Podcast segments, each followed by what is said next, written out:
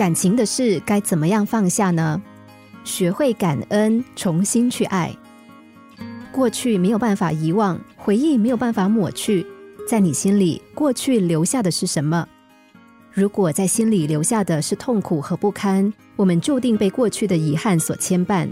如果试着去感谢，我们就会把自己解放出来，因为有这些曾经，才造就了现在的我们。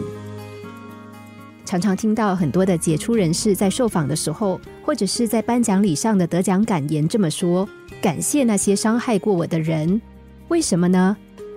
如果静下心来想想，就会同意。生命中最艰难的经历和最难缠的人，总是让我们成长的最多。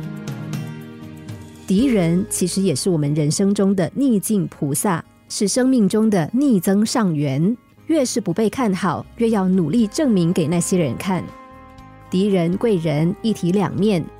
第二十六届金曲奖歌手韦礼安以《有所谓》勇夺最佳作曲人奖。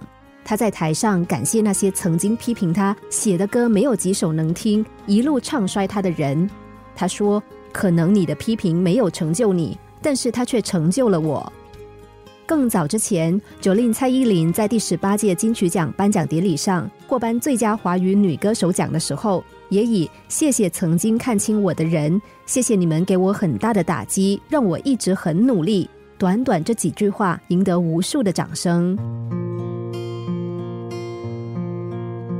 有没有听过“最坏的房东就是最好的房东”这句话？正因为房东很恶劣，房客才会下定决心买间房子。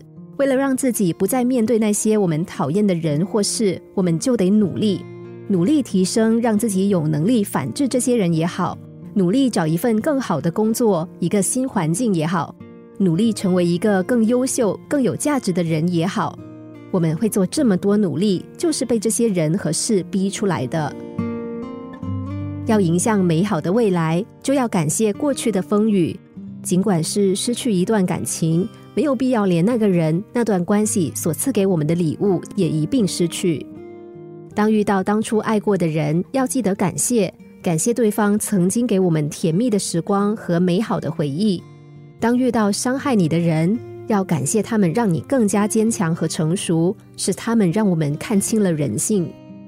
我们现在的坚强，要感谢过去的自己，所有走过的路、经历过的事和爱过的人，都是我们生命的记录，证明我们活过。让一切的痛苦都过去，只留下美好，是为了遇见更好的自己。心灵小故事。星期一至五下午两点四十分首播，晚上十一点四十分重播。重温 Podcast，上网 U F M 一零零三 t S G。